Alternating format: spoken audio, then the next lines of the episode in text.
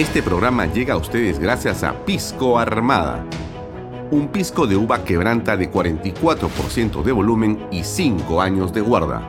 Un verdadero deleite para el paladar más exigente.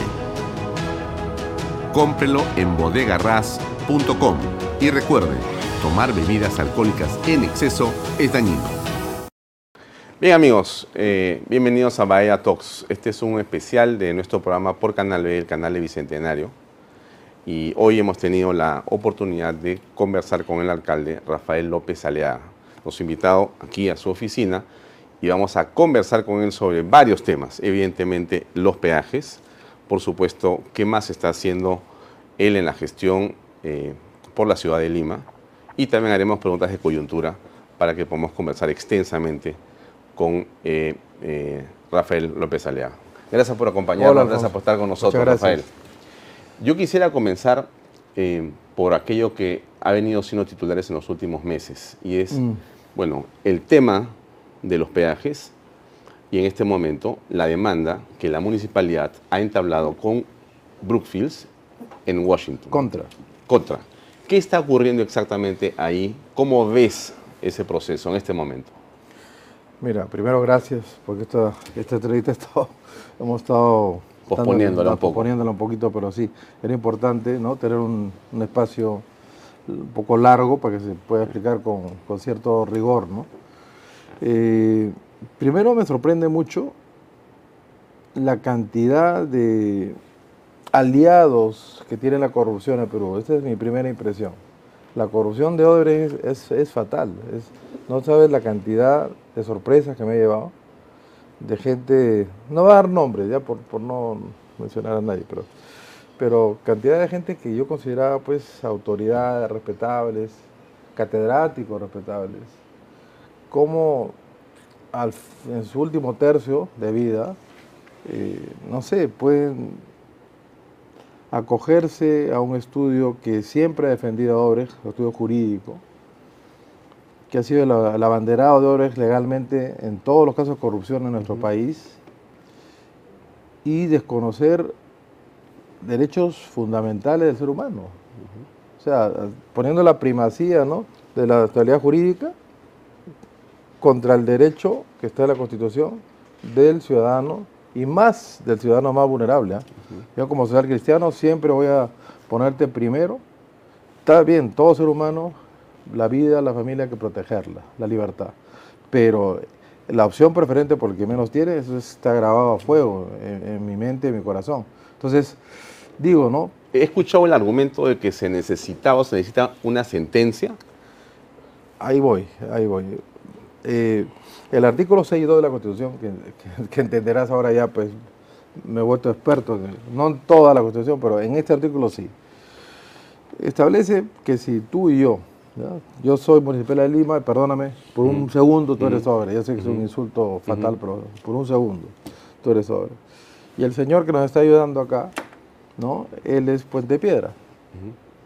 Entonces, tú y yo pactamos municipalidad y Odebrecht, pactamos un contrato con cláusula arbitral, que tanto hablan de eso, en la cual eh, ponemos pues que cualquier litigio, problema que salga proveniente de este contrato, que dicho sea de paso, nace de, una coima reconocida por la señora Villarán, reconocida por Odebrecht también, públicamente su noticia. En exitosa, con Lucar, ella explica que recibió el dinero. Y es un hecho mundial, es un hecho de importancia mundial, ambas declaraciones, tanto la de Odebrecht como la de la señora Villarán.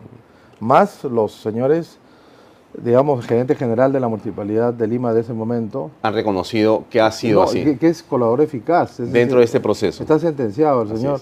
Y el señor Alzubialde, que era el gerente de promoción a la inversión privada, está preso. O sea que todas las partes en ese proceso han dicho efectivamente, eh, yo entregué, yo participé, yo, recibí, Yo recibí dinero para firmar. Para firmar, para, ya. Para firmar un contrato claro. que ya no es contrato. Ya, ya. El, el artículo 6.2, lo primero que parte dice contratos lícitos, ¿no? Entonces, eso parte de una coima, reconocida por ambas partes, tanto el señor Villarán, su equipo y Odebrecht. Y luego el fin es ilícito también, porque el fin es matar de hambre al señor que representa Puente Piedra.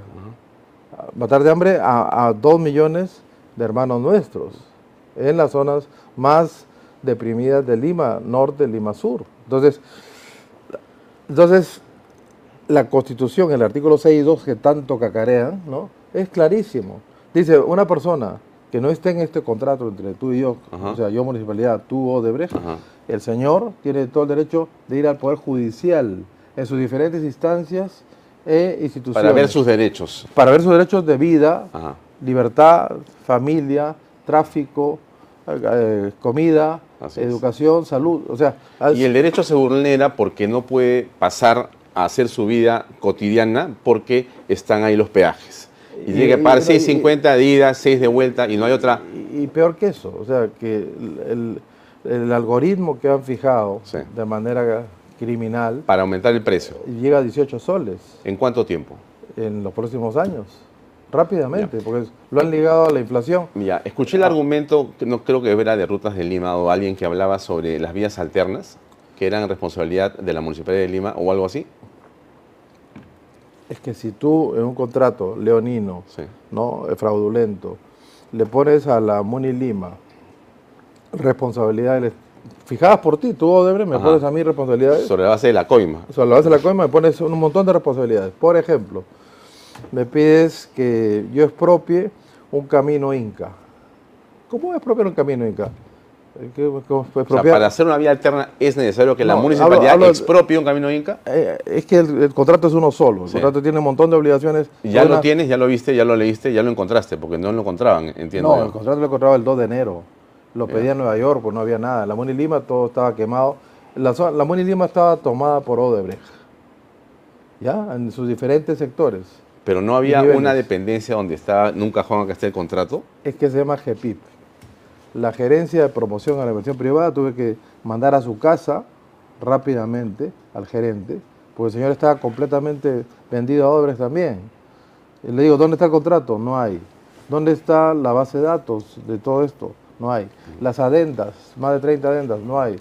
Las adendas tuvieron evaluación del MEF y Contraloría, no, tampoco. Entonces, ¿y dónde está todo? No hay, señor. Ah, no, pues usted se va a su casa. usted es cómplice. Este es, esto es una tierra arrasada lo que está dejando. Entonces tuve que llamar a, como habían hecho un bono, estos delincuentes, ¿no? Este, internacional, tuve que llamar a dos bancos internacionales y decirles, ustedes no tienen los archivos, porque tienen obligación de tener archivos afuera de Perú. Y tenían. Pueden pasármelo, en media hora tenía todo, pues.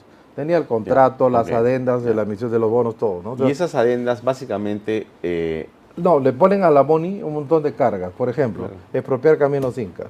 Una. que- una. Expropiar una hidroeléctrica. Dos. Expropiar un colegio mayor. Tres. Expropiar una urbanización llamada Girasoles en el Lima Este. Cuatro. No, Eh, no hablan de las rutas alternas.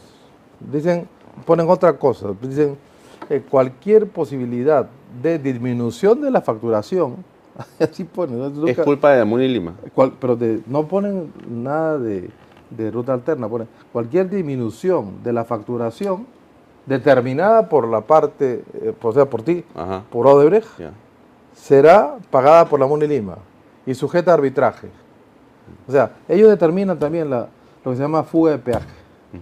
¿no? Y le chantan a la, a la Muni Lima la otra locura, que es una ruta alterna en una zona totalmente imposible hacer rutas alternas. Porque la ruta alterna es justamente la Panamericana Norte, o sea, Sí. la- no hay más, no, no, no hay otra ruta alterna. Y ahora, han Y la puesto mentira- el peaje y- y la- ahí porque es un lugar, pues, eh, donde no se puede hacer nada. Son dos cerros y está el peaje. Entre Pudieron los- hacerlo en otro sitio, pero hubieran encontrado otros espacios para vías alternas. Exactamente, ese sería lo- estratégico y hecho específicamente adrede para perjudicar para, la municipalidad. Para, para hacer un genocidio, me vas a, me vas a disculpar. Porque, pero que- pero mira, ¿Tanto? ¿Tanto es así? un genocidio por lo siguiente, mira. La zona que estamos hablando, tanto Lima, Lima Norte, Lima Sur también tiene este problema. Yo veo quiénes son los ambulantes, ¿no? Que llevan sus cosas para vender de Puente Piedra, de Ancón, de Santa Rosa, de Caraballo, de Comas, provienen de esta zona, de esta zona que tienen que pagar un taxi para llevar su mercadería y un peaje adicional. Entonces, son, son gente microempresaria, son más o menos dos millones de microempresarios que están en, las, en, la, en, en Pachacamac, en Lurín también, ¿no? y que pagan un peaje que los mata. Pues, o sea, es, es una familia que factura, dicho por la Defensoría del Pueblo, 1.200 soles al mes, es lo que facturan como familia, como grupo familiar, y, y quítale 200 soles de arranque, de arranque, 20% se le va a pagar peaje. Aparte, Que, que antes no pagaban. que antes no pagaban, el peaje era pues mínimo, el peaje era dos soles. Pero era- no, no había una, una caseta ahí antes. Sí había caseta. Siempre ha habido Sí, esa siempre caseta. había caseta, sí, sí, sí, pero eran dos soles, pues. Era algo, era que algo que no era tan desgraciado. Pero los servicios que br- brinda eh, Rutas de Lima no justifican una alza de tarifa. O sea, no hay buenos servicios que se prestan, porque esa es la teoría del contrato primigenio, hace mucho tiempo. O sea, yo me acuerdo los peajes que manejaba Lucho Castañeda, Mm. E- EMAPE, creo que era la empresa. Eh, MAPE era la empresa del Estado peruano que hereda a Lucho Castañeda. Sí. Y yo creo que lo hizo espectacularmente bien. Yo, yo recuerdo que fue... Pero no era locura, pues no era cobrar pues este 18 soles, ¿no? No, era- pero, pero, pero, a ver, entonces alguien decide privatizarlo. La Villarán contra Coima recibe la oferta de Odebrecht, ¿no? Y decide privatizarlo, pero poniendo una fórmula sin ningún equilibrio económico financiero. Y bueno, y con Coima pues eh, se y, echó... y- y- y sin tener ningún tipo de consideración a que tú estás arrinconando, Eh, ¿no? Inclusive, ah, para mí es un acto genocida, Sí, sí. porque tú quitarle 200 soles a una persona que tiene anemia, ¿no? Y que no tiene agua, y que no tiene luz, y que no tiene eh, salud, y no tiene protección de nada, quitarle 200 soles es matarlo. Es un acto de genocidio, para mí. Es mi opinión, me vas a disculpar. ¿ya? Porque eso no se hace. Porque si te pongo el mismo peaje en la Raúl Ferrero, hermano, donde están todos los señorones, abogados estos, que también me ha sorprendido mucho cuando he ido a buscar abogados acá en Lima, ¿no? Muchos de ellos, no todos felizmente, no todo está podrido, pero muchos de ellos me dicen, tengo una cláusula de no compete, o sea, no competir. O sea, a mí me están pagando para que no te defienda, para que no defienda la Muni Lima. Claro. De locos, ¿ah? O sea, mi- mira, Odebrecht no es lo que dice Gorriti, pues. Odebrecht, ¿no? Como decía Gorriti, Odebrecht va a estar ah, firmado, de, ta, reformado, ta, ya, listo. Es una buena compañía. Una buena compañía, linda compañía. No, pues. Odebrecht es genéticamente corrupta. Odebrecht, su, su forma de trabajo es coimear a la gente. Y, ir ganando conciencias y comprando conciencias, como comprar pues a, a magistrados del TC, no a los actuales, pero anteriores, ¿no? Que, no, que no sacan un disclaimer, no dicen pues, perdón, yo recibo 40 mil dólares para opinar. Y soy un empleado que sale a opinar a, a- a pedido, salgo, me dicen, sale en Canal N, salgo. Sal, pues no sé, en RPP, salgo. Salen en dos montones de sitios a pedido, son, se han comprometido a ir a opinar contra plata. Sin Es- decir que han sido contratados No han y que dicho. están haciendo un trabajo Exactamente, y, difusión y- de algo y- y en la que factura, y en la factura dice claramente, cobro 40 mil dólares por opinar. De locos, ¿ah? Estamos en un país, en un país enfermo, porque ya si un, o sea, pero ese es Odebrecht, pues Odebrecht va, va, va, va, digamos, comprando conciencias y voluntades. ¿Qué va a No, pasar? no es normal esto. ¿Qué va a pasar en Washington? ¿Qué cosa han hecho en Washington? ¿Qué hace Es la que el, el campo- el el derecho es muy amplio, felizmente. Mm. ¿ya? El derecho es muy amplio y, y lo conozco porque yo he litigado. Yo tenía un tema personalísimo que tuve que litigar buen tiempo. ¿ya? Entonces, ¿En el yo- extranjero? En el extranjero y en Perú. Ya. Todo, todo esto es, para mí es un déjà vu. Es una historia que ya viví. ¿no? Porque yo he tenido que defender a mi familia y a mi persona en su momento. Pero claro, ahora me toca todo lo que aprendí en cerca de 15 años litigando y gané, ¿no? Es, implementarlo en protección a la población vulnerable de Lima. Entonces, el campo del derecho, por ejemplo, el derecho internacional, lo hemos, hemos iniciado el derecho internacional, un proceso donde ya hemos empezado dos cosas, las, las demandas civiles y las denuncias penales contra Brookfield. Brookfield que es la empresa, volviendo al ejemplo, ¿no? Sí. tú eres Odebrecht, Ajá. tú eres, tú eres Marcelo Odebrecht inclusive, el, el hombre más rico de Brasil, y viene un juez, te sentencia, sentenciado, sentencia definitiva, te sentencia a 18 años de cárcel, ya estás purgando prisión, ya estás en cárcel en Brasil, y tienes activos, ¿no? Tienes celulares, ponte, ¿no? Como maldito Cris, eres maldito Cris por un ratito, ¿no? Entonces, viene una empresa llamada Brookfield, Brookfield, y te compra los celulares que ya todo el mundo sabe que, yo soy maldito Cris. Que, tú eres maldito Cris. Claro. O que ya estás en cárcel, sentenciado, claro. con acciones obtenidas con sangre del pueblo, pues, así de claro. Son acciones manchadas con sangre, así como los celulares del maldito Cris eran celulares manchados con sangre, esas son acciones manchadas con sangre, con el hambre del pueblo, justamente. Entonces, tú no puedes comprar, tú si eres una corporación internacional en la cual yo he trabajado 40 años, estás impedido, lo que se llama el, área de compliance, que es un abogado que, es el, que está por encima del gerente general, te dice, usted no, no, eso no, porque eso va a perjudicar la imagen de la empresa. Usted no nos puede ligar a un delincuente. No, usted, compra, no puede ser socio de un delincuente. ¿Cuándo compra Brookfield? Brookfield compra tres meses después. ¿En qué año, te acuerdas? 2016 me parece, pero compra, la, distancia en el tiempo es, es, es, es de un reducidor. O sea, viene rápidamente a hacer la labor de, reducción, de comprar un activo maculado a los dos meses y medio. Ya estaba el otro, ya estaba Brookfield comprando acciones efectivamente de, de Odebrecht sobre rutas de Lima. Y se queda como socio, ¿no? Entonces, ser socio de Odebrecht, también para un fondo brasileño, porque son brasileños, se esconden en Canadá, pero son brasileños. O sea, comprarle y ser socio de Odebrecht pues es, es algo impensable, ¿no? y que haya AFP peruanas a través de un fondo peruano como socios de Odebrecht, sabiendo que es una empresa corrupta, realmente me sorprende mucho. A mí, a mí todo el andamiaje, estudios de abogados, medios de prensa, ¿no? Este, AFP metidas en, este, en este, este entuerto, es, es mucha, realmente hay podredumbre absoluta. ¿Qué va a pasar en Washington?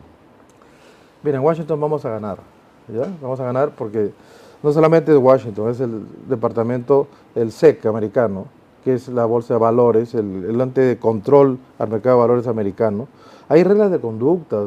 En Estados Unidos no entran en vainas, hermano. Ahí te ponen una multa, como le pusieron a Odebrecht, de 3.500 millones de dólares. ¿Y tú crees que Odebrecht tuvo su, su fiscal? Pagó. Pagó inmediato. En el acto. Si no, se iban a la cárcel de por vida en Estados Unidos. Entonces, pagaron 3.500 millones de dólares o a la, o a la cana, hermano. Entonces, en Perú, ¿cuánto le pusieron como multa? 150 millones de dólares. Pagados en, Pagaron en 10 años. 10, 15 años. O sea, mira la, la diferencia, la, diferencia la, distancia. y la velocidad, cómo Estados Unidos sí reacciona rápido. El efecto del triunfo de la Muni Lima en Washington, ¿cuál va a ser si se gana? Es que mira, eh, el, has hablado del momento de regresar a EMAPE? ¿Has, hablado de eso? El, monto, el tema, las pretensiones que estamos estructurando, porque todavía no, no a darte toda la información, te voy a hacer un supuesto todavía. ¿no? Una pretensión principal es que desaparezca el peaje o los peajes, desaparezcan, porque están violando derechos humanos. Es un tema muy importante. En Estados Unidos es, es fatal. ¿ah? El derecho, derechos humanos de población vulnerable tanto de Lima Norte como de Lima Sur, olvídate, ese es un tema fundamental en la Constitución de Estados Unidos y en la nuestra. Y en Estados Unidos no necesitan que esté la Villarán sentenciada, porque Villarán tiene un andamiaje ¿no? de corrupción que, La, que la protege, claro, pues. Es ridículo que una señora que ya declaró su culpa, y es un caso Con todos los actores que han declarado su culpa. No, pero es un caso único en la humanidad. Yo he estado revisando, pues me han pedido artículos sobre esto, y no hay precedente en la historia de la humanidad ni en las mitologías eh, griegas, persas, Mesopotamia, no hay, ni nórdica, no hay precedente de una señora que diga, yo siendo autoridad, siendo alcaldesa de una, de una, de una polis, de una ciudad, estoy, he recibido coima para, para destinar a la muerte, a la población más vulnerable de la ciudad que, a la cual ella debía proteger. Y si se espera la sentencia, ¿no? Esa sentencia podría llegar dentro de 30, 40 años cuando ya terminó el contrato. No, y aparte. Y ya no habría nada que hacer. Claro, pues justicia lenta no sirve para nada. No, sirve para nada. Eh, bueno, pero entonces. Pero, estamos en el fuero internacional. Sí, sí, por eso. El fuero internacional, la pretensión va a ser una multa, pero ¿qué dice también el marco jurídico americano? Esa, esa multa tiene que ir a, los, a la gente que está sufriendo este genocidio, ¿ya?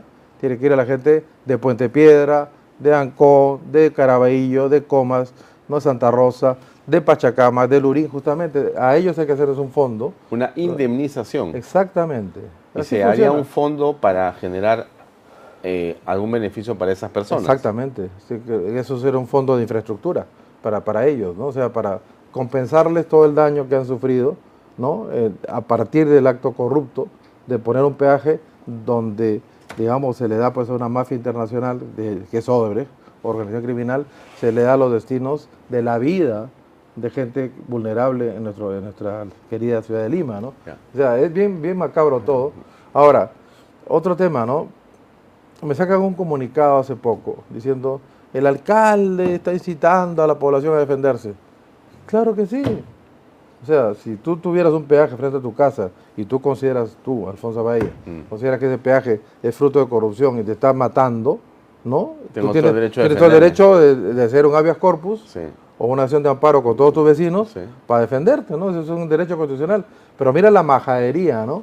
Sí. La majadería de una empresa corrupta internacional a venirnos a venirle a privar al pueblo su derecho constitucional de defensa de su vida. O sea, es- y, y- lo más sorprendente es que yo reviso la página web, como entenderás, de Rutas de Lima, ah, la reviso eh, frecuentemente, y reviso y no hay ninguna noticia sobre este, este tema de, que, ¿no? de su respuesta al alcalde, ¿no? Pero varios canales, Canal N, RPP y toda la gentita ATV, todo, eh, ¿no? Es un mensaje a la nación. Ruta de Lima habló. ¿Qué hay detrás? ah? ¿Qué hay detrás? Perdón. Pero ¿qué hay Pero de- ¿por qué, por qué, por qué esa, esa, esa- no está ni en la página web? Esa uniformización de la Pero es un información. mensaje a la nación de, de la corrupción. ¿Y por qué los medios se prestan a esto? Pero tú tienes la respuesta. Claro que sí. ¿Cuál es? Hay algo que se llama centrales de medios, pues, ¿no? Que hay varias en Perú operando, ¿no? Este, que tienen una conexión. Eso es, eh, me lo están demostrando en, lo- en la práctica, ¿no? ¿Han venido a hablar contigo? Vinieron el año pasado al inicio de mi gestión. ¿Y para- qué te ofrecieron? En la práctica te ofrecen lo siguiente, ¿no? Te dicen, tu imagen la vamos a tener pues inmaculada, eh, en encuesta no te preocupes, todo está ah, arreglado, ¿no? Tienes la entrevista que tú quieras y tienes opinólogos que tú también desees, ¿no? O sea, tienes tu vida hecha. No, le digo, pues eso es, es muy caro, son- son casi 2 millones de dólares al mes, ¿no? Entre pagos directos o pagos indirectos. O sea, Entonces, alguna de esas es publicidad y otra es pago para operadores políticos eh, que hablen de ti. una es todo un paquete. Uno es el paquete que ellos manejan de, de imagen, que es, Sí. que es publicidad, Sí, opinólogos y demás cosas. Y la otra es más de 500 personas en planilla ¿no? de la MUNI para hacer eh, con, producción de contenidos. 500 personas, o sea, aquí está nuestro jefe de, de- de prensa y redes ahorita, acá al frente. Ahorita, ¿cuántos tenemos en prensa? 20. O sea, de 500 hemos bajado a 20 y a mí me parece demasiado, quiero bajarlo a 5. ¿ya? Pero, pero se pone, se altera el señor. Este, Bueno, en Canal B somos seis personas. es ¿ah? que eso es lo que hace el sector privado. Es que tienes que optimizar, si no, no, Ya, no puedes operar, ya, pues. Ya, pues, pero, pero cuando tú... No, un- si te regalan la plata- Si si eres un delincuente y no administras lo que es la cerca del Estado, Pones 500 personas. pone 500 personas, Sí, pues, ¿no? Entonces, claro, que es un fenómeno que en la Muni Lima no solamente ha sido 500 personas en esta área, ha sido pues otras 500 personas en- ¿Cuántos en áreas absurdas. habrían, cu- habían cuando tú llegaste? Mira, yo contando todo, 13.500. Hoy, Hoy ya estamos en 7.000. 7000. Todavía, pero falta, seguimos, seguimos evaluando, seguimos evaluando porque esto, en mi opinión, deberíamos llegar a 5.000. ¿Estás gastando en publicidad para la municipalidad? Cero, no, mira, por favor, Nada. cero, mira. O sea, tú no estás contratando- Ni, ni contrato opinólogos, ¿ah? Eh, O sea, que no, No hay nadie que hable en favor del alcalde pagado. Pues, Sería absurdo, pues. Sería absurdo, ¿no? ¿Y eso es lo que existía? ¿No te das cuenta? La cantidad, a ver, yo he Pero te- llamado... ¿Me hablas de la gestión anterior? Gestión anterior, eh, sí. De- de- del señor doctor Jorge Muñoz, alcalde, de- ex alcalde de Lima. Muñoz, por favor, tenía, por darte un ejemplo, en Huilas tenía cinco minutos diarios, no sé si ¿te acuerdas?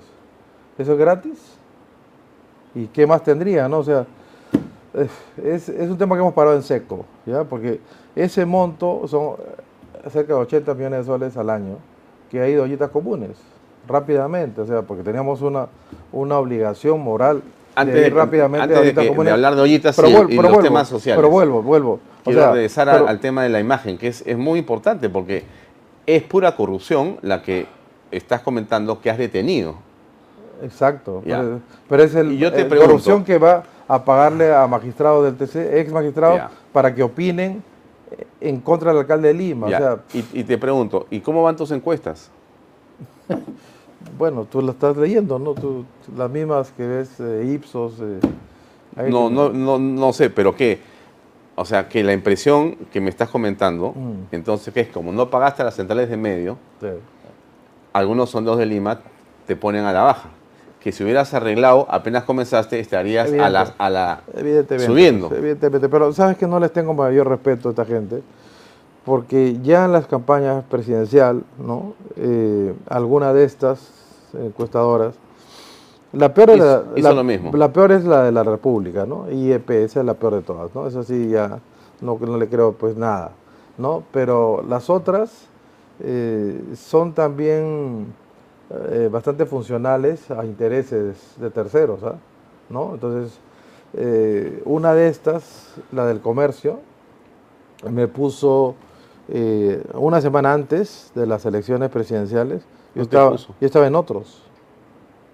Yo estaba en otros, y estaba, me acuerdo el de Acción Popular, este, ¿cómo se llamaba? Ya ni me acuerdo ya, el, el- el que era candidato, a- ¿ah? Lescano, Lescano, Ajá. y está la Mendoza, me parece, Sí. Eran uno y dos, o sea, Sí, entre los seis primeros no estabas tú. no, ¿Y qué puesto quedaste? caí de tercero, pero con O toda sea, la... en una semana subiste, Ya, cuñado. Claro. según esa foto, ¿no? De ese momento. No, yo, yo, yo tenía una medición eh, basada en redes, que es otra forma de medir Sí, también claro, la, interacción Sí, en redes. sí, sí, claro. También te da mucha información. Claro. Y no hecho por un grupo peruano. Este, y me daban 23%, ¿ah? Ya. un día antes de las elecciones. Ajá. Aquí, en, la- en el tema presidencial, hasta ahora, el jurado no nos entrega las actas de la mesa de votación. Mm. Hemos, ya estamos recurriendo a un derecho constitu- constitucional, que es Sí. pedir la información a vía data. Ya- ya Pero que- imagínate, mírate el secretismo que hay de no, Sí. hasta ahora no tenemos transparencia absoluta del jurado respecto a las elecciones presidenciales en la primera vuelta. Sí. Ya que has hablado de, de las elecciones, ahí hago un pequeño, una digresión. ¿Te has reunido con alguno de tus contendores de ese momento? O sea, me refiero Keiko Fujimori, este, Hernando de Soto. Con Hernando me he reunido. Con- Han hecho, no, digamos, las paces, por decirlo de alguna manera. Es que las paces siempre están, ¿no? Una cosa es política, ¿no?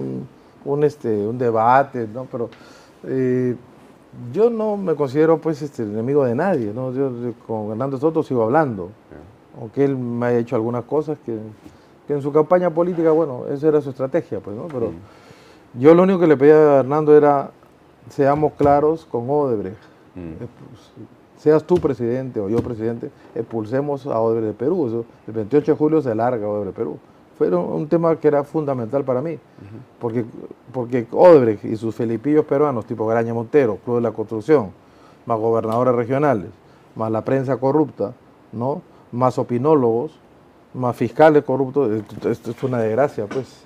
Es- es- son 100 mil millones de dólares que se han robado al Perú durante más de 20 años. ¿Y crees tú que vas a poder vencer esa corrupción? Mira, yo en lo que me toca, que es Lima Metropolitana, sí. Lima Metropolitana, que me encargo, eh, eh, lo voy a hacer, claro que sí. Es un tema que, date cuenta, estoy peleando no solamente en, en- en- en Perú, estoy peleando fuera de Perú y estoy auspiciando con pleno derecho a todas las organizaciones comunales, que hay miles en Lima y más en las zonas más vulnerables, a que ejerzan su derecho constitucional a su defensa de vida, familia, libertad, que es habeas corpus. Entonces, hasta este momento van una nulidad de acto jurídico planteada por una asociación de Puente Piedra, que ha tenido éxito en lograr una cautelar después de litigar casi un año, que es la que ha paralizado la- el cobro de peajes en, en- en Chillón. Eh, hay otra asociación que ha hecho habeas corpus y hay otra asociación que ha hecho en Pachacama que ha hecho acción de amparo constitucional. Todo está corriendo. Hay una que está corriendo en juzgados comerciales, que es la la que es la cautelar de, de- de Lima Norte. Y hay otras dos, una de Lima Sur y de Lima Norte, que están en el Tribunal Constitucional. Que digamos, ya tuvo tres audiencias, hermano, que en la primera yo no fui, pero yo dije a la segunda y tercera sí voy a ir. Porque mm, como no soy abogado, ¿ya? pero soy leguleyo, digamos, este, eh, trato de explicar de manera sencilla los temas para que la gente pueda entender. Por ejemplo, el artículo 6.2 de la Constitución te lo estoy explicando clarísimo. Sí. No estamos atados por el arbitraje más que tú y yo. Mm. Si yo soy municipalidad y tú eres sobre. El señor que representa Puente Piedra, perjudicado por un contrato leonino, lesivo y corrupto, Tiene todo el derecho de actuar, cosa que está pasando. Entonces, yo estoy pidiendo que se inunde el Poder Judicial de la gente que está siendo violentada. Pues es, es un- es despertar a la población a que se defienda, ¿no? Y sabiendo que la Muni Lima, a diferencia de Muñoz, así te, te digo claramente, no va a oponerse al pedido de la población. Lo que hacían los abogados de Muñoz era oponerse. ¿Ya? A los habeas corpus, posiciones de amparo, nulidad de jurídico, se oponía. Estaba del lado del corrupto, pues. Se lo puedo decir en su cara, ¿eh? no tengo ningún problema. ¿Has Pues- hablado con él? No, ya no. No, yo, yo, yo tenía otro concepto de Jorge, pero ya al ver tanta cochinada, hermano, no. Yo también, una cosa que le, le- le- le reclamo es por qué cambió la zonificación de lo que es Canal 4, enfrente de Pachacamac. ¿Y por qué crees que la cambió? Ah, pues, ¿tú crees que el comercio lo tocó algún día? El comercio implica el 80% de la opinión en Perú. ¿Tú Lo que- crees tanto? Claro, la, generoso, la concentración de Que medios. te diga, que te escuche el comercio, porque de repente es que... la que concentración, que- la concentración de medios que tienen, De- de- tienen correo, tienen trome, tienen eh, Pero eso era en otras épocas. Perú 21. Ah, bueno, me he quedado con esta cifra. Tú sabes más. No, me refiero Bueno. a que, a que este, eso implicaría que tiene un buen precio de venta todo el grupo del comercio. De repente no están así. Bueno, no sé, es un problema. Bueno, pero Puede- regresando puede- al tema. Esa, esa es la cifra que yo tenía de, de, de un proceso judicial que está en curso.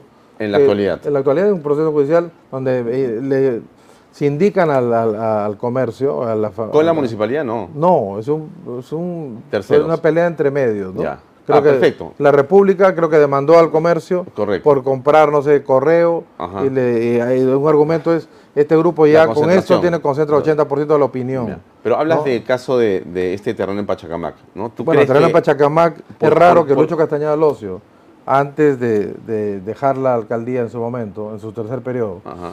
establezca claramente Que eso no se podía hacer. que frente a un patrimonio de la humanidad histórico, ¿no?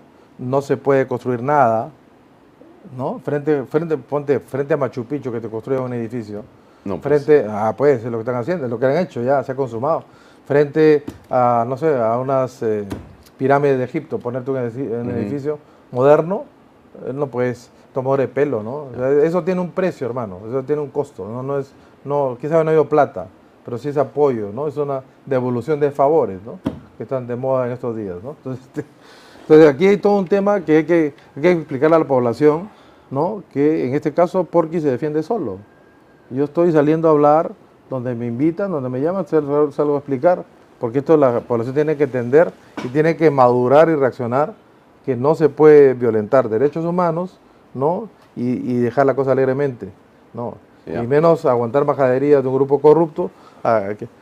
¿Cómo el alcalde está pidiendo que la gente se defienda? Por favor.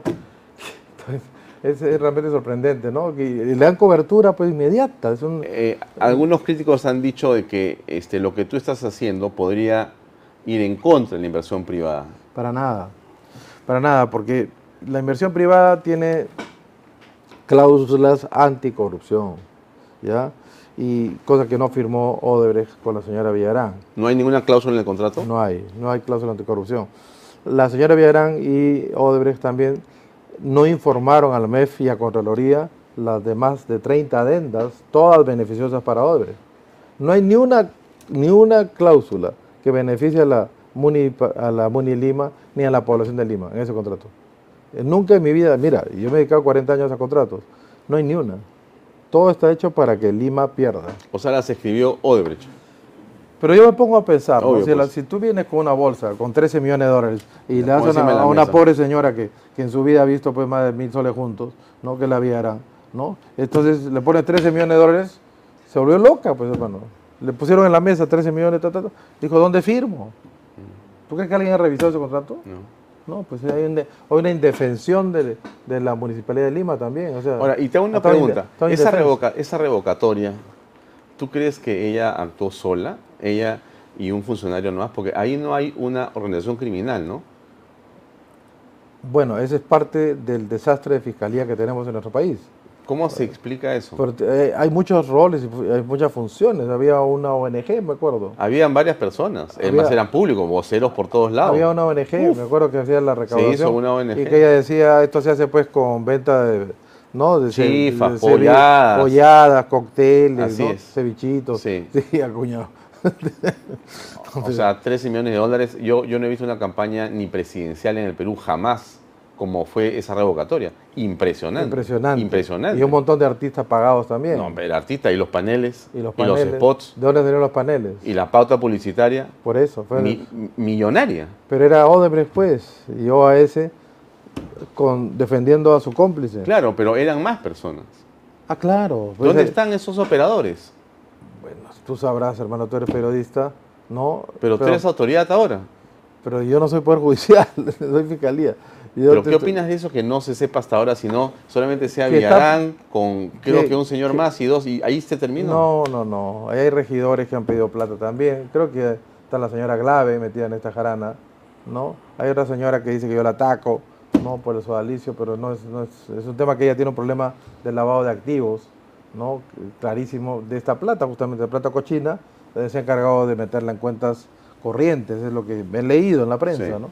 Pero, Bien. pero Ahora, digamos, dejemos el tema por un momento ahí, hablemos de, de- de lo que, eh, digamos, las cosas que aparentemente eh, han sido muy importantes al momento que has arrancado la gestión. Yo en algún momento comenté contigo, eh, yo creo que el voluntariado es un tema muy interesante. No sé cómo fue que lo identificaste. Creo que lo habías pensado desde tu campaña presidencial. Creo que, lo eh, creo que en la campaña presidencial hablaste del voluntariado. lo he identificado a nivel mundial por mi trabajo. Ya. sea, Y entonces, Te cuento cuando, una anécdota que me claro, porque entras a la Muni Lima y haces eso y tocas una fila muy sensible de muchos jóvenes y se convierte Claro. en un tema muy interesante. en el peor momento, ¿no? Que era Yaku. El Yaku. Claro. El Yaku estaba matándonos Co- y, y los jóvenes, sin tener una aplicación que ahora ya tenemos, ¿no? ¿Cómo se llama? Voluntarios. Voluntarios por Lima ya hay una app. Hasta ahora lo manejamos por grupos en WhatsApp. ya. En grupos en WhatsApp llegamos a 20.000 jóvenes. ¿sí? Hay 20.000 en, en En- este en grupos programa. sí, pero en grupos en WhatsApp. Ya, pero no importa, pero hay 20.000 personas. Ahora sí. Hoy día de hoy sí.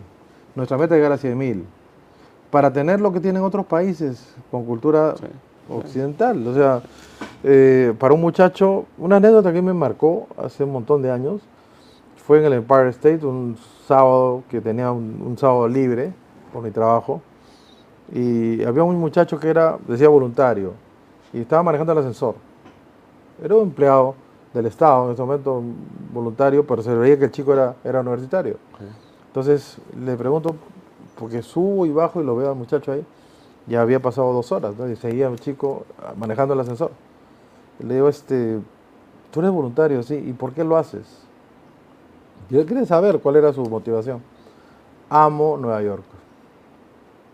Amo Estados Unidos. Y una forma de amar es actuar. Una forma de amar es demostrar con mi tiempo que amo mi ciudad, no, no quedarme palabritas. Me quedó para siempre. Dije, ¿sabes? Le dije, me ha dado una lección tremenda. Eh, clarísimo. Esto es parte del currículum vitae de cualquier universitario, cualquier estudiante técnico inclusive, en, en Estados Unidos, en Canadá, en Europa, en China, en Japón. Es, es un requisito, es un must, es un requisito tener horas de voluntariado y es un orgullo para el muchacho, ¿no? Amar a su país, amar a su ciudad. Es algo que en Perú tenemos que recuperar. Tenemos que recuperar la autoestima de ser peruano, de ser limeño, en, este caso, ¿no? Entonces, el voluntariado es un tema que ha funcionado y está funcionando. Eh, Tiene cuatro ¿Cómo- derivadas. cómo- Hasta ahora tenemos cuatro derivadas. A ver, Son, primero, catástrofes. Para catástrofes, inmediatamente todos los voluntarios se activan Aparecen. para, para catástrofes. Ya. Están en Conde Superunda a las 7 de la mañana todos los días. ya. Y tenemos los buses y las palas y ahorita tenemos la maquinaria pesada, ya tenemos comprada la maquinaria pesada para justamente ir al ataque eh, o a la defensa. Dos. el, el otro que funciona muy bien, voluntariado verde. Tenemos un millón de plantones donadas por CERPAR y o por la, la Universidad Agraria de La Molina para poner verde Lima. ¿no? Tenemos un millón de plantones y invoco con tu programa a los jóvenes que ya está el app en Google Play y en App Store, ¿no? Es gratuita, que bajen, y sus universidades o institutos ya firmaron convenio. O sea, por 40 horas de voluntariado por semestre, tienen dos créditos universitarios. ¿Qué hacen? ¿Qué tienen que hacer? En el voluntariado verde, sembrar. Sembrar y mantener. En el, en el de catástrofe, pues ayudarnos Ayudar a, cuando a- a sacar la arena, el barro y todo. ¿no? Y. Tercero. El voluntariado, que ya llamamos familiar, es ir los sábados, dos horas o tres horas, a auxiliar a aquellas mamás que las ollitas comunes, que son 2.300, nos dicen, tengo cuatro señoras que están solas, que tienen cuatro niños cada una, entonces que los niños tienen anemia. ¿ya? Entonces, un par de muchachos van a un hogar en una ollita común, que la, la dirigente de ollita común sabe mejor que nadie, y esa base de datos es muy importante, porque llevamos a una señora que tiene pues el Día de la Madre, Así es. que tiene el cumpleaños de, de sus cuatro hijitos celebrado, ujú. tiene Navidad celebrada, tiene una, una, una ayuda para que el niño estudie, tenga una, una recuperación escolar. Entonces, y darle cariño, o sea, darle tiempo, no solamente es toma comida y me voy, no, no, no. sí. Dedicarle media hora, una hora de tiempo, de jugar con las criaturas también. Y, por ejemplo, lo- una, una gran ventaja de la juventud ahora es el voluntariado, yo lo noto que es un, es un activo importante de la juventud actual, Sí. y la otra es la tecnología. Entonces usa mucho redes, TikTok o Instagram, y levantan juguetes en una. En una. Si dicen voy a llevar juguetes para no un asentamiento humano que está en, en una parte alta de Lima, rápidamente consiguen pues juguetes que le sobran a veces a, un- a un chiquito, ¿no? que puede ser su hermanito, su primito, tiene 20 juguetes, mientras una criatura ¿no? en una parte alta de Lima tiene, no tiene nada. Entonces, ese es el voluntariado familiar. Y el otro voluntariado El que cuarto. funciona muy bien es el histórico. ¿ya? Estamos, eh, sí, eso también hay to- todo un montón de muchachos que piden cómo hacemos para poner bonito todo el centro de Lima para empezar, todo lo que es Barrios Altos, todo lo que es Damero, ¿no? Monserrate, Cárcamo igual, o sea, toda la área Eso es re- refacción, pintura, mantenimiento. es, de, es- es todo, es, es poner verde, es poner la pintura que sea colonial, ojo, no- es una pintura con la- de mano de Prolima y de Ministerio de Cultura. Ya. Nosotros ponemos la pintura, que tenemos empresas que nos donan la pintura, ponemos los, los rodillos, ¿no? Y, y- vemos también el contraste, ¿no? Si hay pues una, una arquitectura colonial, entonces que el contraste funcione, que los colores sean los adecuados y, y todo lo que es la, la- la parte decorativa de la fachada pues resalte, ¿no? Sí, Pro- Prolima es, es tu brazo que se vincula con la empresa privada para recibir donaciones y apoyo. No, no, Fundación Lima. Fundación Lima es- es el ente que recibe donaciones, Donaciones. y da certificado de donación. Ya, correcto. Hay, un, hay una, ¿Y una esas donaciones de- pueden ser de qué, eh, Rafael? Estas, Todo. Pintura, Todo. eh, maquinaria, Ali- alimentos. eh, todo lo que sea eh, identificado por el público que ve este programa y que pueda ser pasible de donación, lo ven en Fundación Lima. Fundación Lima, claro. Fundación Lima, que también tiene su página web, Sí. ¿no? Y pueden identificarla. Pero, ¿qué, qué estamos recibiendo ahora? Porque son cantidades grandes, ¿no? Por ejemplo, eh, pintura es un tema importante. Pero más importante que pintura, en mi opinión, es, no, no sí, ah, eh, alimentación ya tenemos, eso está caminando. Estamos entregando 30 toneladas diarias de alimentos eh, no perecibles a las ollitas comunes. Estamos entregando 10 toneladas diarias de alimentos perecibles con cámaras de frío que nos da la Embajada Americana a través del Programa Mundial de Alimentos, PMA, que funciona muy bien, ¿no?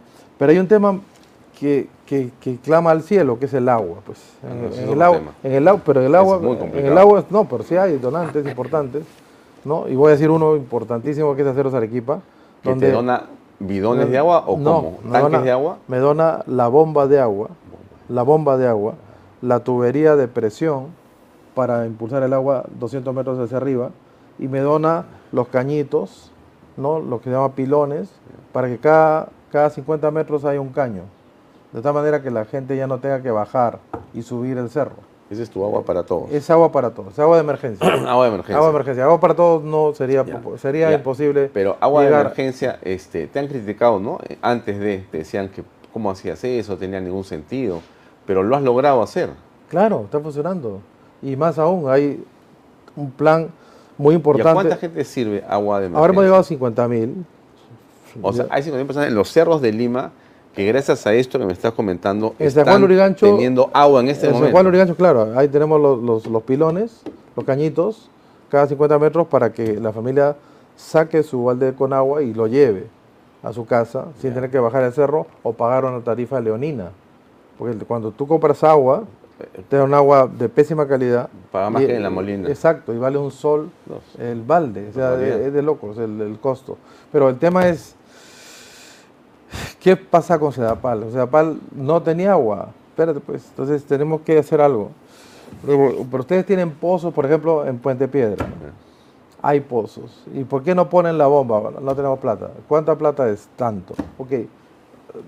Tenemos una serie de escenas para fundraising, para levantar fondos, ¿no? En las cuales les pedimos, ahora deme un motor para sacar el agua del pozo de Sedapal, en convenio con Sedapal. Estamos sacando el agua del pozo para alimentar al reservorio Sedapal, que sí está en la zona, pero está seco. Hay zonas de reservorios secos hay que llenarlos de agua. Tenemos los pozos, hay que hacerlos funcionar. Pero es agua que vamos mitad a mitad. Le decimos a Sedapal, la mitad es para agua de emergencia, dado que nosotros estamos en la inversión para que tengas agua, y la otra mitad es para tu red común y corriente, ¿no? Que llegas a muy poca gente. Entonces, estamos trabajando duro porque la meta es llegar a un millón, ¿no? Estos, estos cuatro años, de- bueno, tres años que me quedan, llegar al, al millón de, de, de hermanos nuestros que están pasando la muy mal, ¿no? Sí. Y justamente que están concentrados en la zona de los peajes, ¿no? Sí. Ahí es donde más gente sufre. Entonces, tienes el voluntariado, tienes eh, el tema del agua de emergencia y tienes el asunto de los ayudas comunes que también ha funcionado. Son 2.300 habitantes comunes que tienen comida, pues hermano, todos los días. ¿No, no existía ese programa? Es que esto es donde nace. Nace de la campaña política. Cuando yo trepo cerro, no sé, tuve una adrenalina muy grande para estar 10, 12 horas diarias trepando cerro y alimentándome en las ollitas comunes. Yo no llevaba sándwiches, no llevaba agua, nada. En las ollitas comunes me, me- me- me alimentaba, me alimenté. Entonces el tema es que yo le preguntaba a la señora, a ver, aquí hay un programa social, algo, no. ¿Cómo hace? Bueno, ha venido un pastor evangélico, ha venido un- una familia y me ha dado una caja de atún y, con- y una- un poco de papas, ¿no? un saco de papas. Y ¿Qué hace usted, señora? Hago papas con atún y mañana atún con papas y pasado mañana nada. ¿Y qué hace? Voy a Unicachi a, a- a ver qué saco. ¿Y por qué no va a EMSA, que es Santa Anita? ¿Por qué no me dan? En Santa Anita no tenemos acceso. Entonces, que, hay una, una injusticia brutal, ¿no? O sea, eh, tendría que haber un programa social del Estado para, para, para 2.300 habitantes comunes y cada una multiplica por 100, por lo menos. ¿eh? Estás hablando de 230.000 personas que no estaban, no estaban comiendo. Entonces, fue lo primero que hicimos, el primer ahorro, ¿no? De, de no tener consultorías, no tener publicidad, no tener centrales de medios, no tener empleados fantasmas, no tener áreas absurdas, ¿no? Porque también el organigrama municipal lo hemos achicado tremendamente, ahorita es delgadito, delgadito, ¿no? No, no hay, no hay grasa, ¿no? En, el organigrama municipal. El primer ahorro fue 80 millones de soles para ollitas comunes, para alimentarlas rápidamente, porque Hoy estás gastando 80 millones, millones de soles, al año al año. para ollitas comunes y sumándole a 80 millones más que el MIDIS ya tenía presupuestado para el año pasado. Entonces tenemos el- el- la inversión, porque no es gasto esto, es inversión en lo que es capital humano, son 160 millones de soles al año en la zona más deprimida de Lima. eh, yo, yo priorizo, primero es el hambre, hermano, el hambre no, no- no aguanta, ¿no? El otro tema es el agua, hemos priorizado el hambre y el agua. Ya. Tercero, las motos, Ya, ya. 100, 170 millones de soles Llegas a las para, motos. para motos, exactamente. Pero, pero, pero, eh, eh, ¿qué, eh, qué noté yo? Pero, pero quiero contarte un poco el, el- el problema que noté como, como ingeniero que soy, empresario que soy. Que las motos era todo un- una, una mafia brutal, ¿no? De comprar motos y desmantelarlas, ¿no? Y tener luego cementerio de motos y de, y de patrulleros. Sí. Por un problema absurdo, pero que era, el- había que llegar a ese problema. Entonces, en un momento, me- no voy a dar nombre, me siento con un general de la policía. Le digo, señor, ¿por qué no funcionan las motos? Usted tiene poquísimas motos, pero las pocas que tiene no funcionan. Usted no tiene más de 700 motos para todo Lima, y de las cuales la mitad está valorada. Y el resto que tuvo ya está, pues, ya está refundido en algún lado. Me dice, señor, le voy a decir la verdad. Dígame la verdad, quiero para yo hacer un diagnóstico adecuado. ¿Cuál es la verdad? El mantenimiento lo pago yo o lo paga cualquier policía. El mantenimiento de las motos O sea, las No. motos policiales no tiene mantenimiento. se mantienen con el dinero Del policía. del policía. Exacto. Ahí está el problema. Ahí está el problema. Pero eso no, eso Ah, por eso, pues. es increíble. ¿eh? No, pero es la verdad, pues. Entonces, cuando yo destapo la olla y digo la verdad, digo, señores, la licitación de compra vía un OPS, para que sea un procedimiento que se llame a las 50 marcas del mundo. Tiene que venir con mantenimiento. De las 50 quedan cuatro. Quedaron cuatro. El día de, ayer me informa que andaba la buena pro ya para las, las 4.000 motos. Había una buena pro eh, para 400 motos que están llegando este mes, Febrero. febrero, lo que me han prometido, por un OPS. Pero son motos, claro, de 300 centímetros cúbicos, son motos de potencia, son motos que tienen circulina, tienen parlante, GPS, o sea, motos para policía, pues. Entonces, con patrullaje integrado, policía y sereno. Van de la manito los dos y van 24 horas, eso es lo que estamos trabajando. A ver, ¿cómo, Pero- va a ser- ¿cómo es eso integrado? ¿Van a estar en una moto dos? No, No, dos es- motos. Ah, Dos motos. Una paralelas. moto es para un policía, una para un sereno. Exacto. Esa es la integración. Exacto. No, no, si no le quitas toda capacidad de maniobra. Sí. Hay que ser dos. Y, y apenas detectan a un, un acto delictivo, informan a la central de control, que ya la tenemos, para que venga, se haga un cerco. Se cerca al delincuente y vienen varias motos a acercar al, al- al- al delincuente y, y- y- y atraparlo. ¿no? Entonces, ¿qué hemos pactado? Y eso la República hizo toda una campaña maldita realmente, porque yo creo que esta gente está coludida en estas cosas ¿Qué cosas captaron? Esto, como se dieron cuenta que estábamos pagando por el mantenimiento preventivo Sí. y el man- mantenimiento correctivo, son dos mantenimientos que casi son, igualan al valor de la moto. Pero una moto que su costo es 16 mil soles, ¿ya? No, no vale más que eso. El- la moto que tú comprarías. Para ti comprarías una moto de 300 centímetros cúbicos. por- 16.000 soles. Por 16 mil soles te compras una muy buena moto. Marca, no sé, Yamaha, Honda, Ok. Bayajo, una de las grandes, Suzuki, ¿no? Una de las grandes. Ajá. Eh, Que son las cuatro o cinco, pues. pero hay que darle que, mantenimiento que- que repuestos. tiene que tener qué? Tiene que tener talleres en Lima, tiene que tener stock de repuestos, pues. personal calificado, ¿no? Y ponerle un equipamiento a esos 16 mil soles, sumarle 8 mil soles, ¿para qué? Para ponerle la circulina, ponerle unos GPS. unos GPS, pero hay otra cosa que también le ponen unos refuerzos Sí, de metal, así es. porque son de choque. Esa moto te puede em- embestir a un carro. Entonces tiene que tener uno- una- unos este, equipamientos de acero especial. Y tiene que tener rompevientos también. ¿no? Entonces es una moto Aumente que- el precio. ¿Al doble? no, 8 mil. O sea, 16 es lo que cuesta una moto así simple, sin mayor equipamiento. Para ser policial pasa a ser 8 mil más, 24 mil. Pero se te van casi 24 mil soles más En- en, el prepagar el mantenimiento preventivo correctivo ¿Por cuánto tiempo? por tres años. O sea, ahí me aseguro que ya, no me diga, señor, y- y señor alcalde, no que- funciona la moto. No, mentito.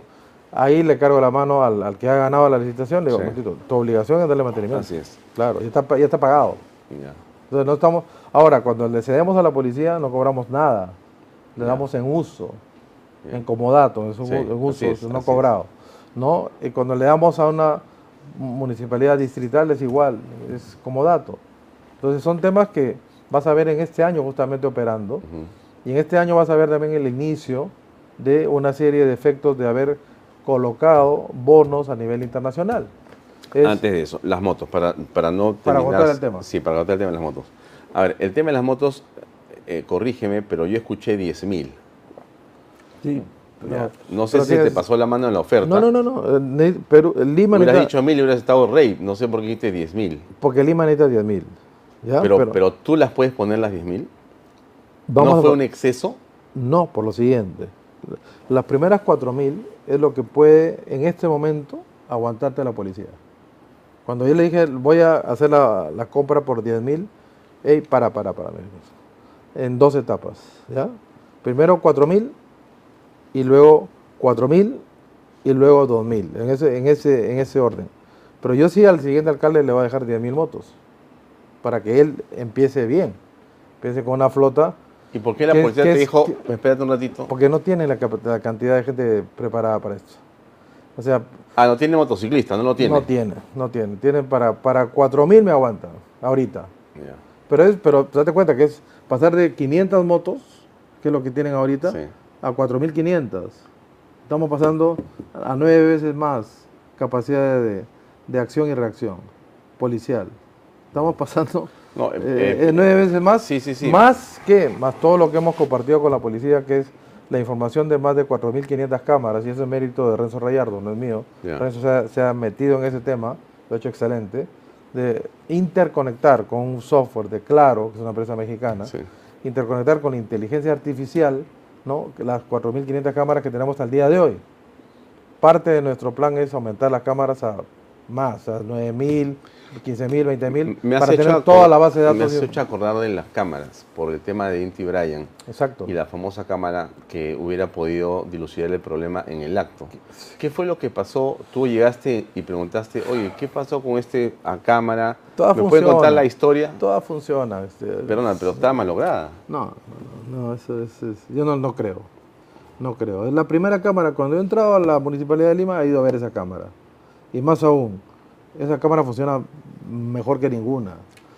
Pero también que hemos reforzado en esta zona, justamente Abancay, ¿no? Sí. Abancay con la colmena, justamente Ajá, esa esquina ajá, del esa Parque esquina, Universitario, claro. ahí hemos puesto unos, unos focos enormes, de unas luminarias, para tener eso iluminado 24 horas, para que sepa bien las caras, porque la inteligencia artificial Lo voy a identificar al ya los, tiene, no, ya los tiene. Ya los tiene. Date cuenta que las marchas últimas, donde estaban destruyendo la ciudad de Lima, Sí. tiraban ondazos a las cámaras, Ajá. pues ya estaban Sí, claro. con un rayo de luz enfocándole la cámara y, su cama- y, y la cara está detectada, ya tienes un reconocimiento facial, ya tienes un algoritmo de la cara. Ya, bueno, entonces, para cerrar las motos, tú sigues insistiendo en que vas a llegar a 10.000.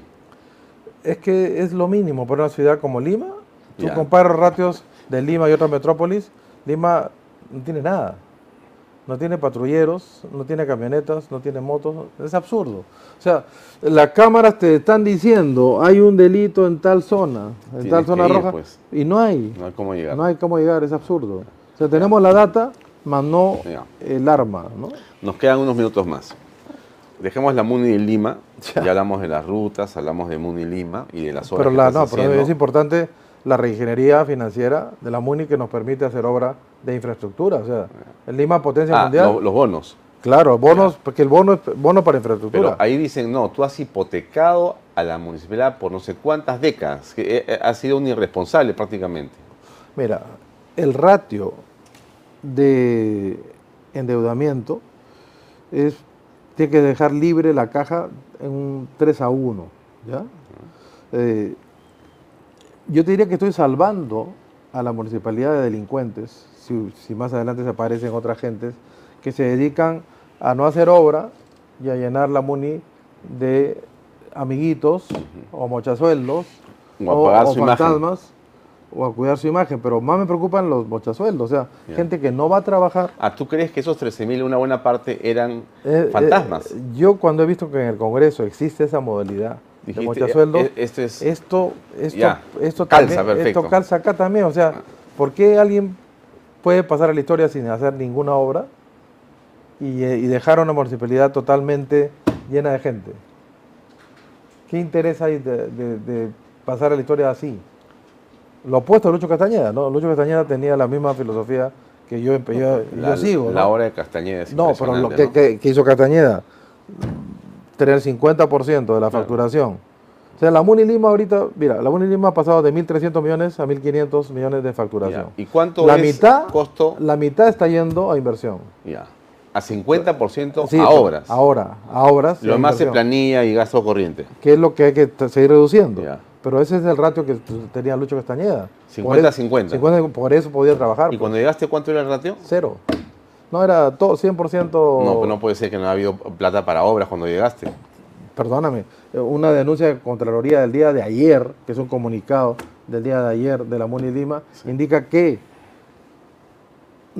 tanto no había plata ni para ni para pagar planillas, que casi 100 millones de soles de lo que es la alcabala distrital, que no es propiedad de Lima, sino es alcabala de los distritos, tiene propietario. ¿Qué han hecho? Se la habían tirado. ¿En pagar?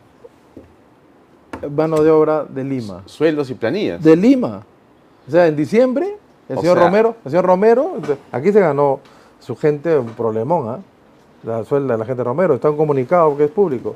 O sea, casi 100 millones de soles se han ido a sueldos y planillas y robándole la plata a quién? A los distritos, que es su alcabala. La mitad de la alcabala que recauda Lima Metropolitana es propiedad de los distritos. Y le quitan la plata que por ley tiene que ir a Han raspado la olla. O sea, hospitales solidarios también quedan con cero caja. O sea, todas las OPDs que se llaman las entes subsidiarios de la MUNI Lima, todos quebrados. Eso han dejado tierra arrasada, como te digo. Han preparado pensando que Porky pues iba a fracasar, no.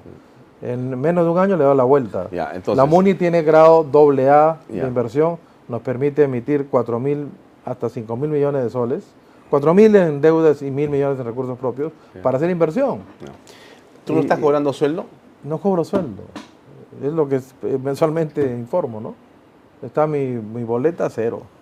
Porque mi filosofía es que si una persona entra en política, tiene que tener su vida hecha. ¿ya? Yo creo que la gente que piensa que va a vivir de la política está mal, es mi opinión. ¿ya? creo que una persona tiene que ya tener su vida hecha y, la, política es un servicio, es una cruz que hay que cargar, es una cruz que hay que llevar para ver la felicidad justamente de la gente que menos tiene. esa es mi filosofía de vida. Perfecto, con esa filosofía, ¿cómo ves la actual política en el Perú? ¿Cómo ves al gobierno de Dina Boluarte? ¿Ves que cargan sus cruces? Mira, yo es que yo comparo la desgracia que hemos tenido de Castillo. Pero es una comparación un poco real, este, excesiva, ¿no? Pero, fáctica. Es que cualquier cosa con Castillo siempre vas a ganar.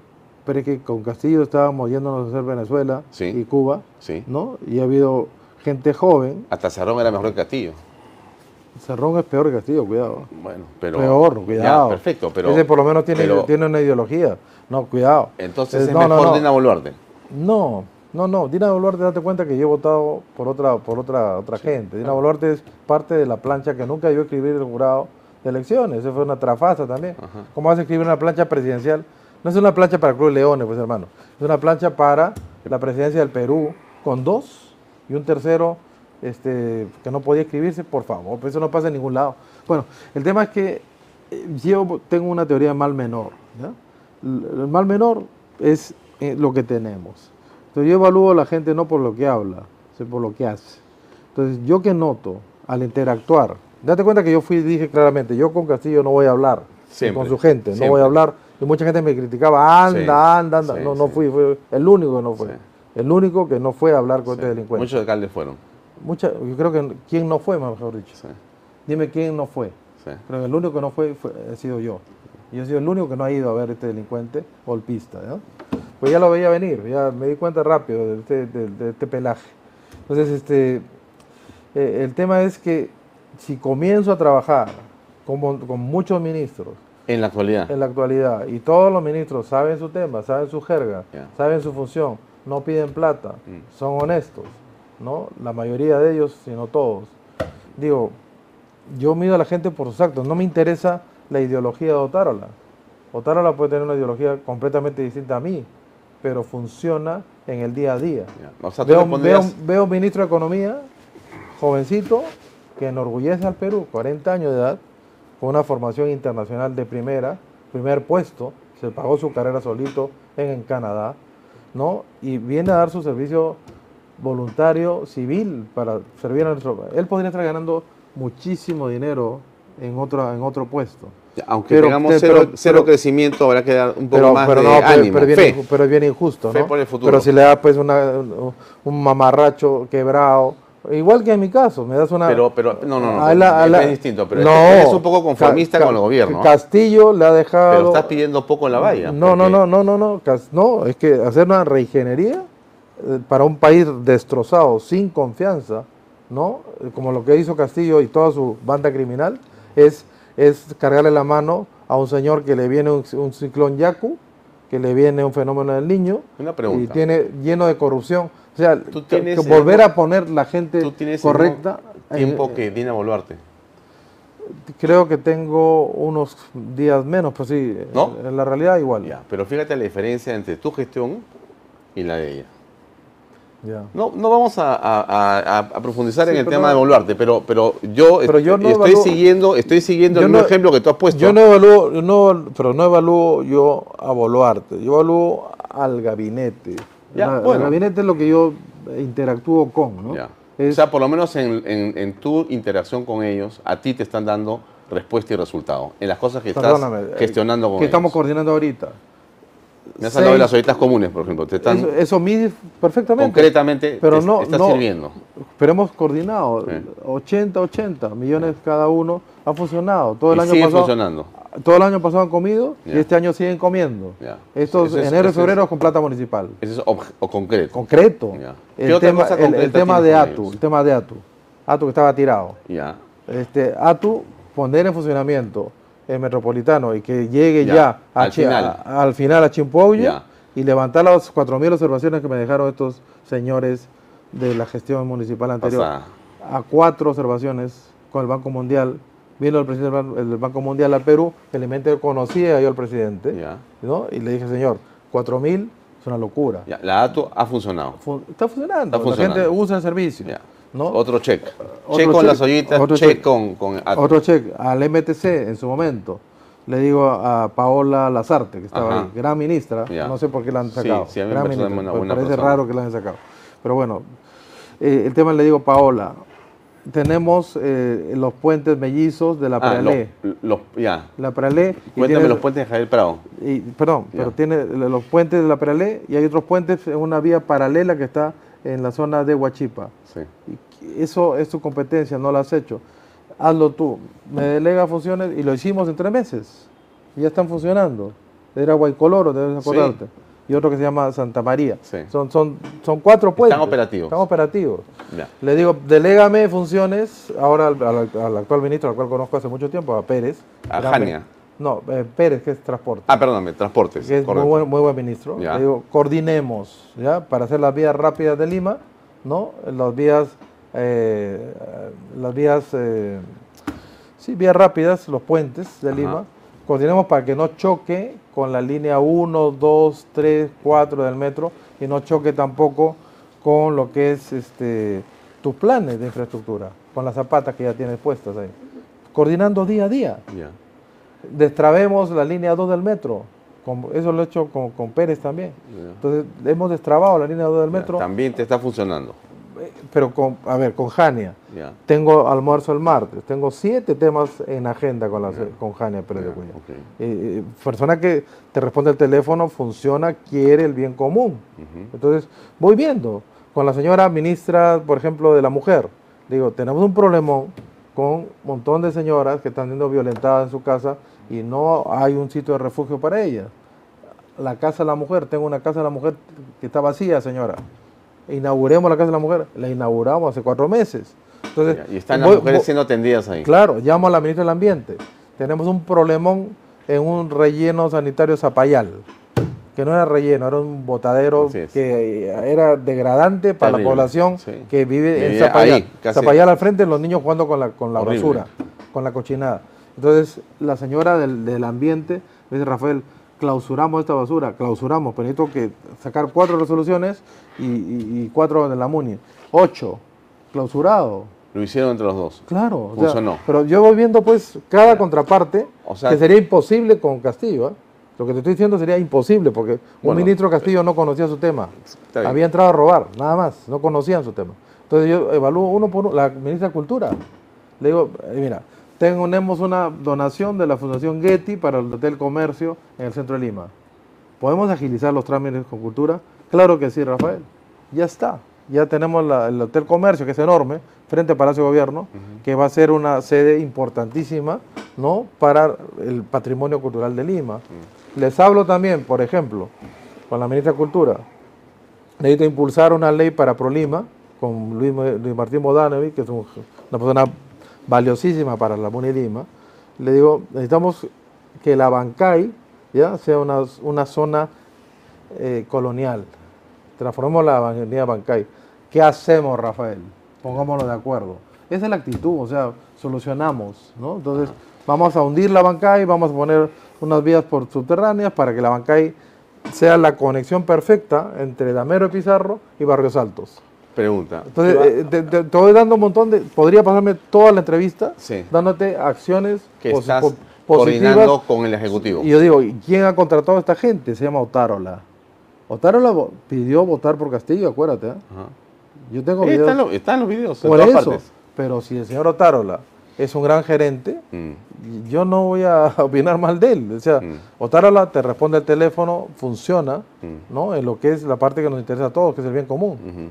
Y un dato más te voy a decir, un momento con la señora presidenta, constitucional, así mal, mal que no te, que te guste o no, pero es presidenta constitucional. Eso es lo No, que tenemos. tenemos que, este, Es el Estado- que, el como Estado dice de- la ley y la de Constitución, por eso, hasta pues. el 26. Pero yo tenía alguna conversación con ella y le dije, señora presidenta, usted es de izquierda. Sí. ¿Por qué? Le digo, ¿qué ha leído usted? ¿Cuál es su base eh, ideológica? ¿No? ¿Ha leído a Hegel? ¿Ha leído a Marx? ¿Ha leído...? Qué buena conversación. sí. le- Me dijo, someramente, someramente. Pero ¿cuál, cuál sería su, su definición de izquierda? Me preocupo por, la- por los más pobres. Te dijo que tú eras de izquierda entonces. Le digo, ¿pero dónde firmo? ¿Dónde firmo? Si su, si su opción preferente por los más pobres es mi base social cristiana, Vamos, ¿dónde firmamos? claro. ¿Esa es su definición? Le digo, o sea, eh, no le preocupa el capital de Marx, no, no, yo soy muy pragmática, yo voy a los hechos concretos, soy pragmática, quiero desterrar la pobreza de mi país. ¿no? Y, preocuparme prioritariamente por la gente que menos tiene. Y digo, ¿sabe qué? En eso tenemos una coincidencia eh, al 100%, y suministros yo veo gente joven y gente capaz. Entonces. ¿por qué negarle la confianza a un, a un gabinete de gente joven que, que son peruanos, no son extranjeros, Mm. que están dando su... Porque ser ministro en Perú es bravo, ¿ah? Son 24 horas de chamba. Vamos terminando, Rafael, con el Sí, tiempo. dale. Una última pregunta. da para una primera entrevista, ¿no? Porque Claro, te creo que agradezco, no se- pero, se están quiero- quedando, La última se pregunta. están quedando un montón de temas de Sí, infraestructura. claro, no, sí, sí, sí, pero, Pero- hablamos un poco más de política. Un, po- un- una- eh, me, me- me interesa mucho lo que conversas con la presidenta Boluarte cuando ella identifica que efectivamente su interés está en los pobres Exacto. y, y lo que tú estás haciendo en concreto prioritariamente es servir a los pobres, claramente, ¿no? A Eh, esa hay, una que opción, hay una opción preferente por lo que menos tienen, que es social cristiano. social cristiano. Sí, pero es no O sea descuidar, pero es no descuidar el bien común. ¿ah? Claro, o sea el que- bien común es para todos. Sí, sí, sí. En una hipotética candidatura de Rafael López Aliaga a la presidencia de la República, Dina Boluarte votaría por ti. Tendría que entrar al cerebro de ir a Boluarte, ¿no? Pero también, mira, yo soy de, soy pragmático. Ponte que en tres años Rafael López Aliaga no tenga las motos, ¿ya? Que no tenga la, solucionado el tema de transporte en lo que me corresponde, ¿no? Transporte en las, en las eh, vías metropolitanas. Ponte que no tengo resuelto el tema de agua, por lo menos un grado de avance importante. Que no tengo resuelto el tema de seguridad, aunque no es mi competencia, pero en un grado importante también. Entonces, no hay cómo, ¿no? O sea, tú tienes que primero demostrar con hechos Ya. que has sido un gran gerente, un Sí. gran gestor, y luego puedes hablar de cualquier hipótesis. Qué Pero, interesante cómo abres la ventana. ¿Por qué? Porque es lo que yo te siempre No, no, no, pero, pero interesante porque tú dices, imagínate que no puedo hacer esto, ¿no? Ni esto, ni esto otro, ¿no es Sí, cierto? sí. Ahora déjame ponerlo al revés, pues. Imagínate que sí puedes hacer las motos, que si haces esto, esto y lo otro. Si logro O sea, por- pe- es que- imagínate es que le gente- ponemos checa a todas las cosas que, existen funcionaron. Un gerente funciona por resultados. Bueno, imagínate que tu gerente de Lima tuviste resultados. Pero veamos pues, ¿Qué va a pasar ahí? veamos pues. Pero yo nunca hago supuestos, yo Ya. vivo... Entonces el- tampoco, día- es, tampoco tu día supuesto es decir que no vas a ser candidato. Lo que noto es que hay una dispersión de voto fatal creada por eh, jurado de elecciones al cual, cual me levanta miles de dudas. Me- mantengo mis dudas con esta gente. Y- Creo que nos ha llevado a este caos. Este, con los asesores que tiene Tuesta Soldevilla, es el creador de este caos que hay 40 partidos políticos en Perú. Es absurdo. Entonces, en una foto así, sí veo conveniente que haya un frente. Y lo he planteado hace ya, Ya. Más, de, más de un año y medio. ¿Y Pero ¿Quién, no veo, quién pues- el frente, pues? Que no veo, pues eh, ahorita está- hay 40 caciques. Entonces, meterte Bueno. ahí, no, Muy complicado. bastante complicado. Pero, Ya. pero hablemos sobre hechos. Sí, Entonces, sí. tú- Va- vamos Si en avanzando. dos años me preguntas, oye, has hecho A, B, C, D, es momento, bueno, ha- hablemos de eso. Se, ¿no? se hablará ahí. Claro, pues si no, si no es absurdo, ¿no? Queda- Es- queda es abierta hablar- esa es- posibilidad. Es hablar de muñequitos, No, ¿no? está bien. que abierta No, esa no, no, yo, yo- yo soy muy pragmático. Muy bien. Y, y veamos la salud también de cada uno, ¿no? Sí. O sea, ¿cómo estás tú? ¿Cómo estoy yo? O sea, Todos. ¿Cómo estamos todos? Y cómo está el país, sobre todo. Sí, pero, pero date cuenta, Perú ha debido ser potencia mundial hace años, Sí. ¿ya? Hace años. Si no hubiera corrupción, Perú sería potencia mundial. Si no hubiera corrupción, Perú tendría tren, pues, como es Europa. Tú conoces Europa, o sea, Claro. tren Tumbestangla tendría pues hace rato. Varios trenes. Varios trenes, tendría autopistas tipo Europa. No puede ser que irte- te demores a Chancay pues tres horas y media. Eso es una barbaridad, pues. Eso, es que eso Son lo- 70 Pero kilómetros. eso, eh, ahí hay 100 mil millones de dólares que se han robado los gobernadores regionales, los presidentes, los ministros, No, es alcaldes. terrible. Yo estoy impulsando, te quiero decir, como persona natural, porque Ah. como alcalde no puedo hacerlo, un- un- una recolección de firmas. Estoy comprando un kit ¿ya? ¿Para hacer qué?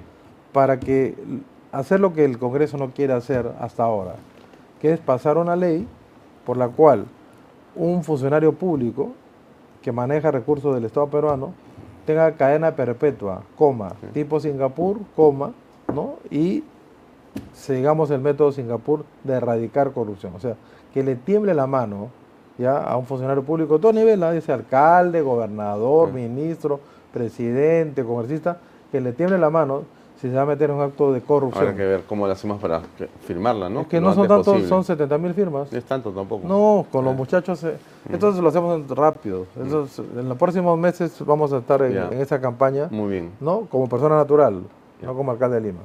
Chiquita, porque ya no hay tiempo. Este, sí, tu sensación de esto que está ocurriendo con la fiscalía, estas revelaciones de Milagros Leiva Sí. sobre la forma en que se ha manejado en general los temas con Alan García, con Keiko Fujimori. Alan García y me indigna, me indigna muchísimo, ¿no? Lo de Alan García es un, un asesinato, ¿no? O sea, lo que han hecho es matarlo.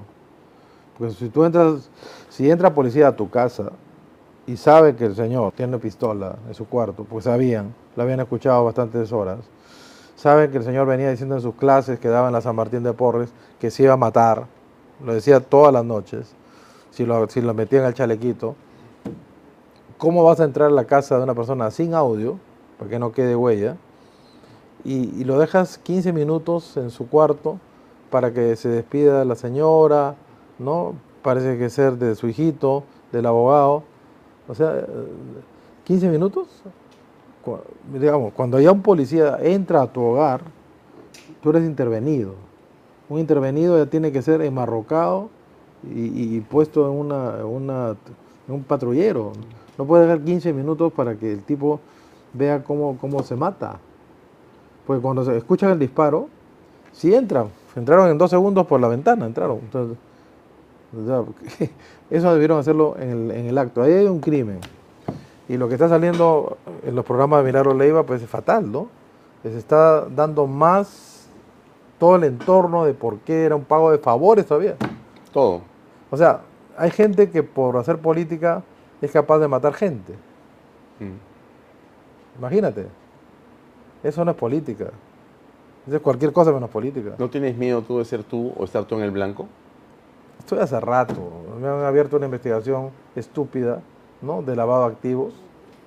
Me dicen, estoy en Panama Papers, archivado. Me dicen de temas tributarios, archivado. Ah, también te informo.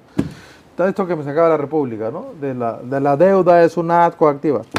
Voy, pues me demoro, porque voy al Tribunal Fiscal y le digo a los señores del Tribunal Fiscal, con mis abogados, oiga, 36 millones, ¿no? ¿De qué? ah? eh, notas, notas de crédito. ¿De qué? Si yo no exporto. Yo tengo turismo receptivo en su momento, hidroeléctricas, energía eléctrica, servicios financieros, este, educación que si viene de lucro. Entonces, ¿dónde están las notas de crédito? No hay, no hay concepto. Eh, no, vamos a evaluar. Y después, ¿esto qué año es? 93.